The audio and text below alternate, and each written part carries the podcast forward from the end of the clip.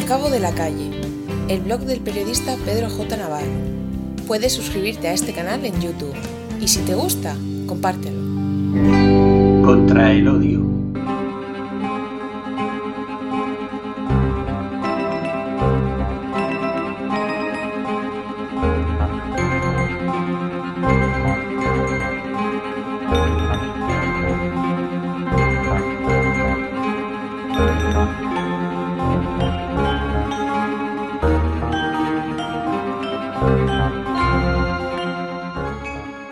El odio es un intento por rechazar o eliminar aquello que genera disgusto.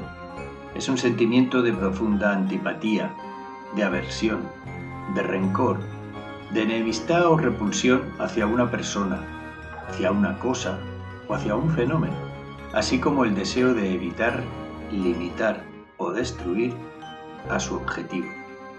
Y odiar es tener odio, casi nada.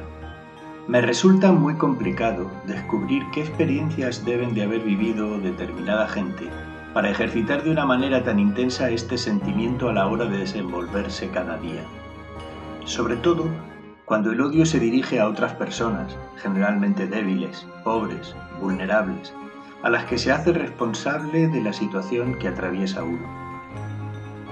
Casi siempre resulta más sencillo culpar al de enfrente de lo que nos sucede que reconocer errores.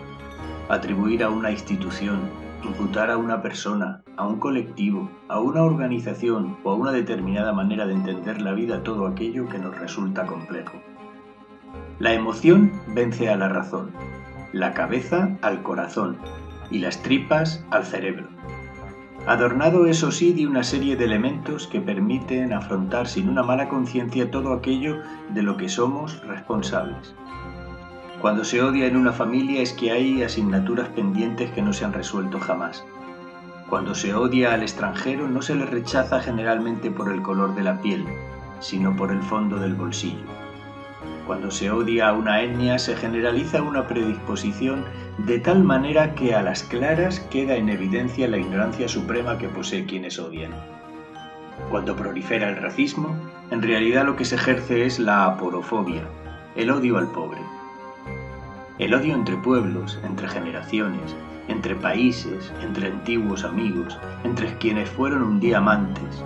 El odio a uno mismo, el odio a una misma, el odio como manifestación palpable del fracaso. Todo él se convierte en tal cúmulo de energía mal utilizada que al fin y a la postre acaba en fracaso de todo lo que toca. El odio desgasta, el odio estriñe, el odio solo engendra más odio y frente a los discursos de odio solo cabe la valentía de no mirar hacia otro lado, de actuar con inteligencia, sin reparos, con fortaleza y unidad, sin medias tintas, sin ambajes, sin justificaciones, con serenidad.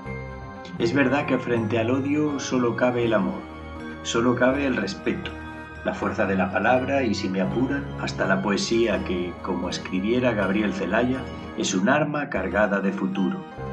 Pero no es menos cierto que los hermanos del odio, el rencor, la antipatía, el aborrecimiento, la tirria y la animadversión, acaban en el mismo rincón al que parecen destinados los apóstoles de este sentimiento, la soledad.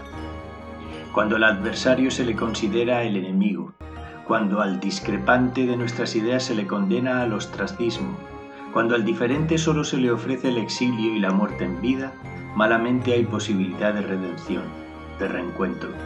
Y solo queda entonces la sensación de fracaso, de frustración, de desengaño y decepción. Y todo vuelve a empezar. El odio se incorpora de nuevo a ese círculo vicioso que no lleva a ningún sitio. Y descubres que no solo odia Vox, que el odio tiene más seguidores y que frente al odio solo cabe armarse de fuerza, corazón y templanza.